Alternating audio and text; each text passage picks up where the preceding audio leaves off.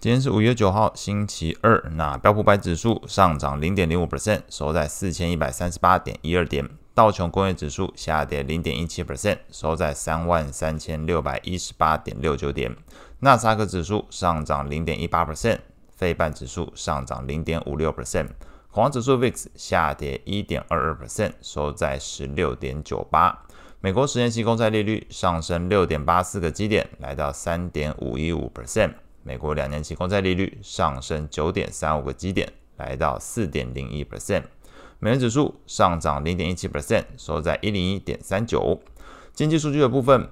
美国联准会昨天公布了贷款意向调查报告，内容显示百分之四十六调查受访的商业银行贷款部门主管已经在第一季。调高对于贷款审查的标准，比前一季的四十四 percent 比例有所提高，显示区域银行暴雷的影响确实对于这个信贷审查的呃严格度有所提升。那商业跟消费者的借贷需求都有所减缓。那对此，美国联总会芝加哥分行的行长。古尔斯比是表示，美国银行业信贷紧缩情况已经浮现。现在呢，这个消费者贷款的成本提高的背景之下，如果国会还无法解决债务上限，那导致消费者信心下滑，进一步减少支出，恐怕这个滚雪球的情况会加深对于经济衰退的风险。因为一来你不愿意消费，二来就算你想消费，你的借贷成本是提高的，所以会使得。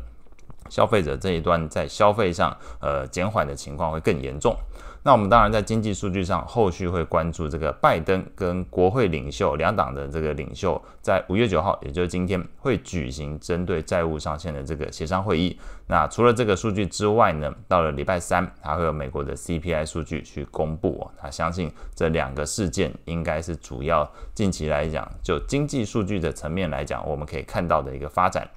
那美股的部分来讲，昨天在消息面上传出西太平洋银行那是减少配息来这个提升资本市足比率，那使得市场对于美国区域银行业的信心有所回稳。不过后来公布的这个 Fed 的调查信贷调查报告，那显示美国银行业已经开始收紧了这个呃审查这个信贷的标准哦。那对于这个商业信贷来讲，也观察到。这个不论是企业端还是一般个人端，在这个需求面都有所减弱，那使得这个区域银行类股的涨势又有些回吐。那标普的区域银行 ETF KRE 昨天收盘甚至还是下跌二点零一 percent。那昨天来讲，美股四大指数中场是涨跌互见。那整个市场焦点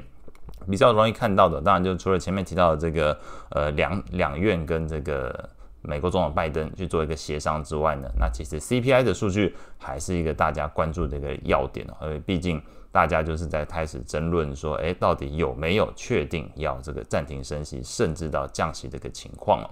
那在类股的表现上来看呢，标普十大类股，这个昨天是有三个表现优于大盘，分别是通讯服务、非必需消费，还有金融类股。诶，有没有注意到金融类股？其实如果用大的金融类股来看，昨天算是相对持稳的。那反而是昨天这个虽然消息面有传出这个西太平洋银行要做这个减少配息的动作，不过看起来对于大方向来讲，整个市场似乎还是有一点这种针对金融股是买大不买小的一个情况。所以在区域型的部分，昨天还是收低的情况，但是大型的金融类股整体来说，昨天金融股还是相对是持平哦，甚至这个涨幅还比这个标普百指数高。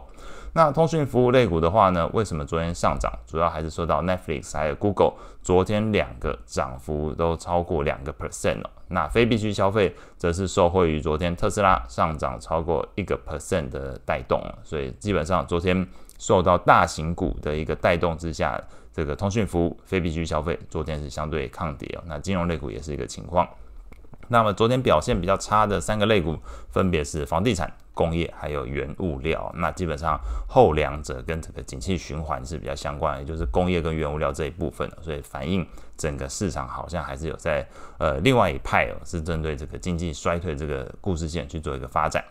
债券市场部分呢，那针对债务上限议题传出，叶伦在昨天已经开始致电这个企业界的 CEO 们，表达这个美债违约对于美国跟全球经济可能造成的灾难性影响。那其实这动作是呼应近期拜登政府持续也在跟企业界谈话，希望透过这个商业界能够向这个共和党施压。达到这个呃民主党希望拿拿到的这个无条件提高债务上限的这个目标，所以这是看看能不能从商业界的角度往这一个呃政治的方向去做施压。那那么在这个利率政策的部分来讲，这个日前这个巴克莱是预期 Fed 在今年之内不会降息之后呢，高盛也在昨天近期是加入了这个观点哦，认为说这个 Fed 在今年之内不会降息的一个情况。那整体来说，这个部分机构是对于近期市场预期年底降息的这个观点，似乎认为过于乐观。那从 FedWatch 的工具来看，呃，这个乐观的角度呢，似乎确实有一点在降温了。我们观察到这个六月份预估降息一码的几率。从这一个，预估升息一码的几率，sorry，升息一码几率从这个八点五 percent 上升到呃，昨天看到是看到二十三点四 percent，那甚至原先市场预期七月份降息的这个观点，现在已经调整到变成九月份才认为可能呃比较高的几率会做降息一码的一个情况。那随着昨天这个呃美债的利率是走走升哦，那多数的债券价格还是受到一些压抑的情况。我们观察到这个美国债券型 ETF 的价格变化说来看呢，这个投资等级债券 ETF LQD 昨天是下跌零点七二 percent，非投资等级债券 ETF HYG 则是下跌零点二八 percent。外汇市场部分，那欧元区五月份的 Centix 投资人信心从前一个月的负八点七进一步下滑到负十三哦，这个是低于市场预期。那另外呢，昨天美债利率是回升，那美元指数上涨的背景之下，昨天欧元是下滑了零点一四 percent，收在一点一零附近。那主要货币之中，昨天表现最强的是澳币，那上涨零点四七 percent。